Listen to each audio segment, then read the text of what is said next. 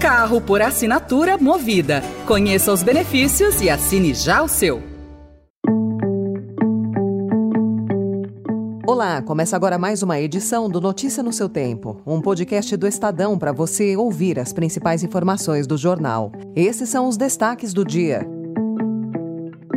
O uso de câmeras em policiais militares cresce quatro vezes e chega a 11 estados. Acordo com Tarcísio permite emendas da bancada federal ao orçamento de São Paulo. E Petrobras prevê obras para elevar em 160% a produção de Abreu e Lima.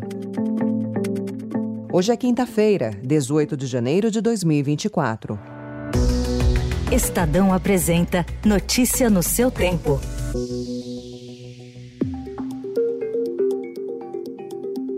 Em dois anos, o número de câmeras corporais em uso contínuo pelas polícias militares de todo o país passou de 5.995 para pelo menos 27.905. Em 11 estados, a Polícia Militar já usa o equipamento em suas operações diárias. Apesar das críticas do governador Tarcísio de Freitas, o exemplo de São Paulo, que reduziu as mortes em ações policiais após a expansão da tecnologia, serviu de incentivo à adoção do recurso em outras localidades. Estudos ressaltam o efeito positivo das câmeras no controle das mortes cometidas pelos agentes, embora cresça o tom crítico de agentes e políticos ao equipamento.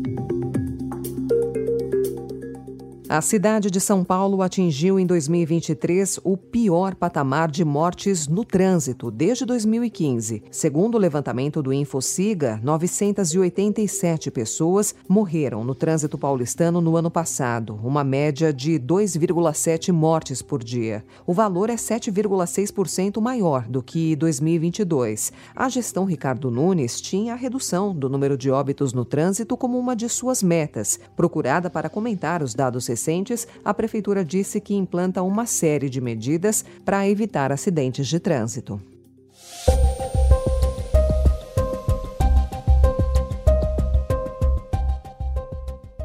Em uma nova ofensiva contra a presença de garimpeiros, a Polícia Federal destruiu ontem motores, geradores e outros maquinários de garimpo ilegal na terra Yanomami. Criminosos permaneceram no local mesmo depois da série de operações realizadas pela corporação ao longo de 2023. A Polícia Federal apreendeu coletes, munições, armas, rádios e cadernos dos garimpeiros.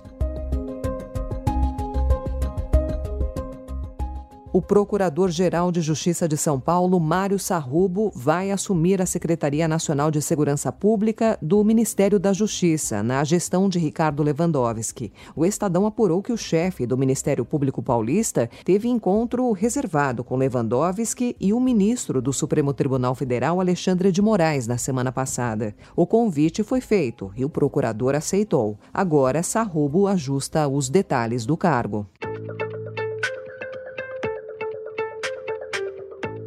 E uma visita do presidente Lula deve marcar hoje a retomada de investimentos públicos na refinaria Abreu e Lima, na região metropolitana do Recife, que esteve no centro do escândalo de corrupção investigado pela Operação Lava Jato. O investimento na refinaria não foi divulgado, mas a intenção é elevar a produção em 160%. A gerente executiva de projetos de desenvolvimento da produção da Petrobras, Mariana Cavacim, detalhou como serão as obras na refinaria. A primeira etapa, que já está em execução e entra em operação ainda em 2024, é a Sinox, né, onde a gente vai transformar e converter o óxido de enxofre e óxido de nitrogênio em produtos comerciais. Né. Essa etapa já está em ampla construção e começa a operar, como eu falei, ainda em 2024. Para especialistas, a Petrobras tem de apostar na exploração e produção de petróleo e não no refino. Em entrevista ao Estadão, Adriano Pires, sócio-diretor do Centro Brasileiro de Infraestrutura, disse que a retomada dos investimentos em refinarias pela estatal, como anunciada ontem, é um equívoco. Para o analista, o ideal seria a venda, para que a iniciativa privada pudesse investir.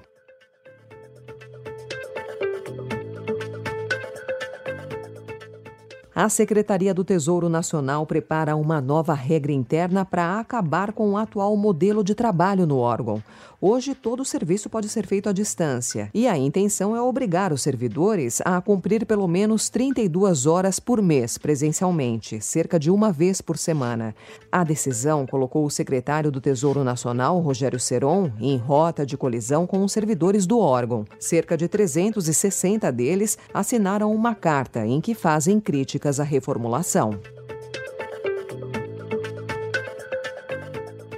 O Estadão também informa hoje que, em um gesto político, o governador Tarciso de Freitas permitirá que deputados e senadores de São Paulo destinem recursos do governo estadual para municípios. A concessão é importante, principalmente em ano eleitoral. A decisão permite a parlamentares, mesmo de oposição, indicar até 10 milhões de reais. Em troca, recursos impositivos devem ir ao programa Muralha Paulista e ao Hospital das Clínicas. 730 milhões de reais é o valor somado das emendas que o governo disponibilizou aos congressistas.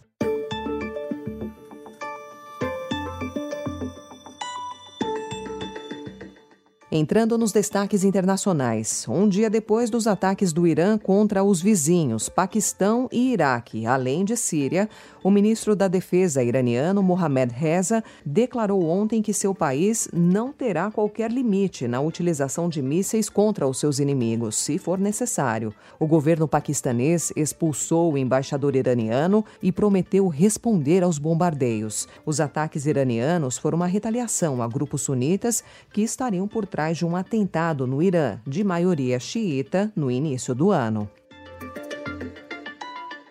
No Equador, o promotor César Soares, que investigava um ataque a um canal de TV do país, foi assassinado ontem, informação confirmada pelo Ministério Público. A invasão do estúdio da TC Television aconteceu no dia 9.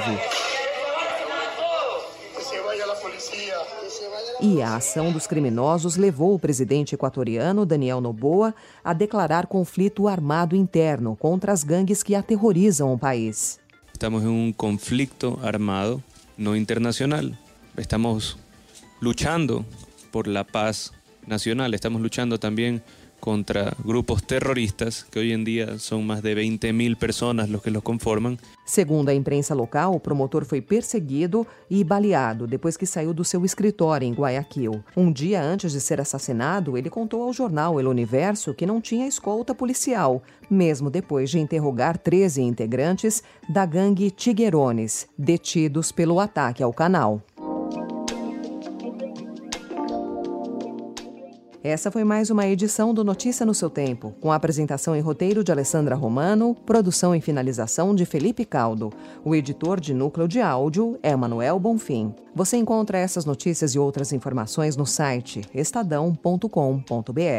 Obrigada pela sua escuta até aqui e até amanhã. Você ouviu Notícia no seu tempo. Carro por assinatura Movida. Conheça os benefícios e assine já o seu.